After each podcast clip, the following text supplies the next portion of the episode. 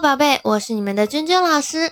那在上一讲的分享当中呢，老师把跟诗有关的一些其余的细小分类都给大家讲明白了，还补充了一些小的知识点。那大家有没有把诗歌中的第一个小分类啊，这个诗理解清楚呢？今天呢，我们要讲这个诗歌大概念下的第二个小分类是词啊。我们说诗歌往往分成诗词曲三个大类。从诗的维度呢，我们又分为了近体诗、古体诗、新诗这三个类。那我们今天要讲的词呢，就是由诗演化而来的啊。那我们就现在开始今天的分享吧。词呢，它原指古乐府的变体。后来泛称和乐的诗体。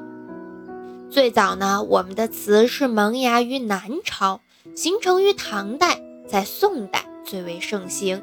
因其先有曲调，后有文词，所以称曲子词啊。这个名字应该有些宝贝是听过的。又因其句式长短不一，所以又称长短句。因其由诗歌发展而来。故又称诗余啊，我们有时候在古装剧里边在听的时候啊，有听到诗余这个词。按字数的多少呢？词又可分为小令、中调和长调。小令一般呢是五十八个字以内，中调是五十九到九十个字，长调呢是九十一字以上。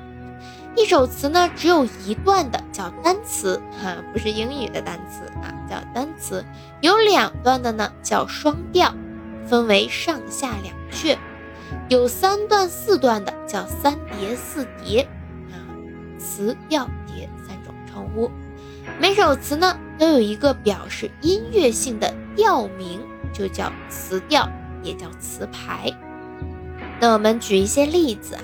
比如说单调，也就是只有一段的词，十六字令、渔歌子、忆江南这些。比如双调呢，有浣溪沙、渔家傲、永遇乐、念奴娇、清平乐。哎，最近这个电视剧很流行啊。菩萨蛮、西江月、雨霖铃、沁园春、卜算子、蝶恋花、如梦令、忆秦娥。一剪梅等等为最多。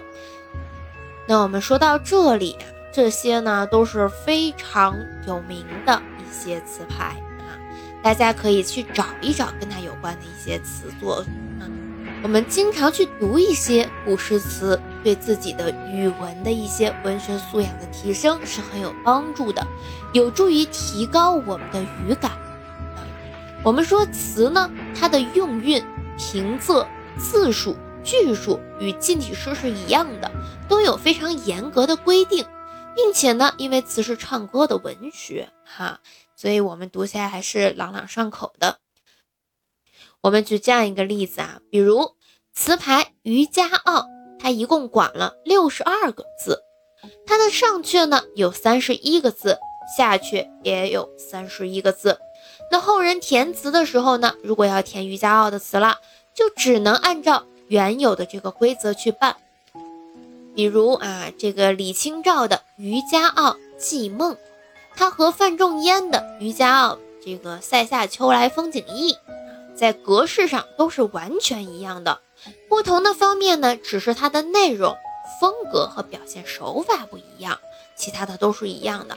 当然呢，我们也不排除有一些非常伟大的词作家，他能创新改变啊。这些小规则，这些呢都另当别论。我们从原则上来讲呢，词的这个字数是，它的每一个上下阙的分布啊，如果说它是双调的话，上下阙的分布也是有严格规定的。那我们再说一说词的标题和词牌的区别。词的标题和词牌呢，有着很严格的区别。词的标题是词的内容的集中体现。它概括了词的主要内容，也就是我写这首词，我主要想写什么啊？但是词牌呢，是一首词词调的名称啊，这两个是有区别的，区分啦。那我们再说一下词坛的两大流派说到这里，有没有同学知道呢？是豪放派和婉约派。那豪放派和婉约派的代表人物有哪些呢？同学们请在评论区下方留言给老师哦。我们留一个小疑问，到下一期再来介绍。那我们今天的分享呢，就到这里啦。那我们的小任务就是在评论区下方留言，告诉老师我们的豪放派的词作家啊，代表人物有谁，他的作品，以及婉约派的词作家代表人物有谁，他的作品是什么。那我们具体的下一期再来讲了，我们明天见。